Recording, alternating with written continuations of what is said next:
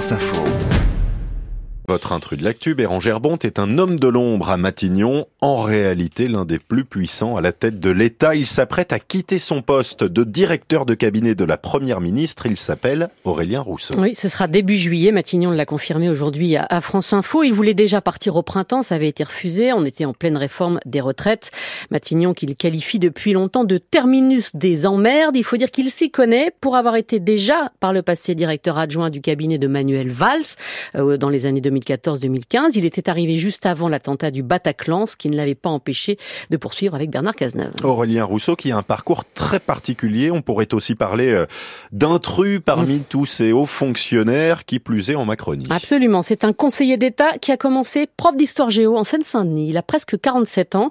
Sévenol d'origine, né à Alès, vous l'entendrez dans un instant, famille de résistants et de diverses nuances de gauche. La grand-mère élue communiste, la mère fan de Michel Rocard, lui-même prend sa carte au PC lorsqu'il est prof.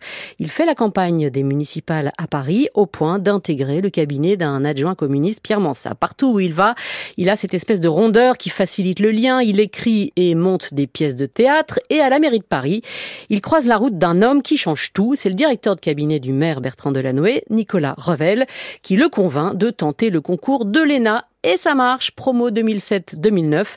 Même promo d'ailleurs que Clément Beaune, l'actuel ministre des Transports, et que Florian Philippot. Et c'est aussi un homme qui a traversé des périodes très dures en termes de santé. Oui, alors un syndrome de Guillain-Barré dont il parle. Dans le livre qu'il a sorti l'été dernier, La blessure et le rebond, il raconte des mois de réanimation. C'était il y a 15 ans. Il raconte aussi le handicap. Il n'est pas complètement remis. Livre dans lequel il évoque aussi la dépression qu'il a faite cette fois à la fin de la crise Covid, qu'il avait passé pendant 18 mois à la tête de l'Agence régionale de santé d'Île-de-France. Il gérait le manque de masques, de vaccins, de lits d'hôpitaux. Ce qui est étonnant, c'est que malgré tout ça, eh bien, qu'il ait accepté de, de remonter sur le cheval à Matignon, comme il le dit lui-même, mais avec une sorte d'humilité. Vous allez l'entendre. Il l'évoquait ici à l'occasion de la sortie de ce livre. C'était en septembre dernier dans l'émission C'est à vous sur France 5. La leçon du Covid pour lui, c'est la nécessité de dire qu'on ne sait pas. La première fois que vous faites Jean-Jacques Bourdin quand vous êtes euh, fonctionnaire, il y a quand même un petit euh, tremblement et la première fois que il vous dit Aurélien Rousseau mais ça vous ne savez pas et il y a une tentation de dire quelque chose quand même et dire je ne sais pas euh, c'est très difficile mais je pense aujourd'hui que ben, c'était le cas euh, tout à l'heure sur un débat démocratique comme celui des retraites. C'est le cas aujourd'hui sur la crise énergétique. Pourquoi le prix de l'électricité en Europe est-il plus haut qu'ailleurs dans le monde, etc.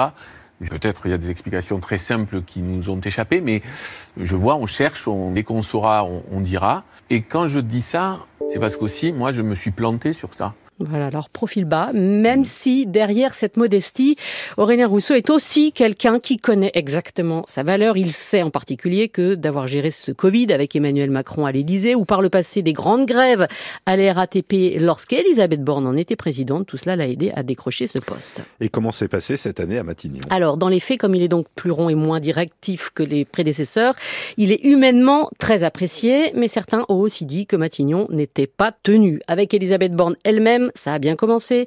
Ils étaient très complémentaires. Il a toujours salué le fait qu'elle n'avait pas d'a priori, jusqu'à un certain point toutefois. Cet hiver, quand Elisabeth Borne a accepté de questionner l'aide médicale d'État en vue de la future loi immigration, pour lui, c'était hors de question elle, disait voyons d'abord ce que ça représente avant de trancher. Plus social et à gauche qu'elle, il est celui qui aura tenté de maintenir le lien avec les syndicats, notamment la CFDT, sur les retraites.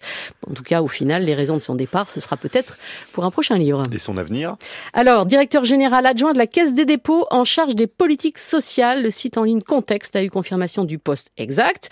Il est aussi conseiller municipal de Saint-Hilaire de Bretmaz près d'Alès et à la ville, père de trois enfants dont un bébé avec sa nouvelle épouse Marguerite Cazeneuve, l'ancienne conseillère sociale euh, de l'Élysée et de Matignon, qui est aujourd'hui numéro 2 de l'assurance maladie. Nul doute qu'il retrouvera peut-être un peu de temps aussi pour retourner à la pêche à la truite dans ses Cévennes natales. Dans la 16, s'il y a de l'eau cet été. Bérangère Bonte pour son intrus de l'actu.